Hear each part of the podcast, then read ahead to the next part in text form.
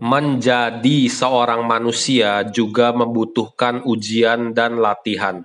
Barulah bisa menjadi orang sabar, penuh toleransi, rendah hati, dan harmonis. Asal Anda bisa menenangkan hati, semua akan berlangsung baik-baik saja. Wejangan jangan tasien.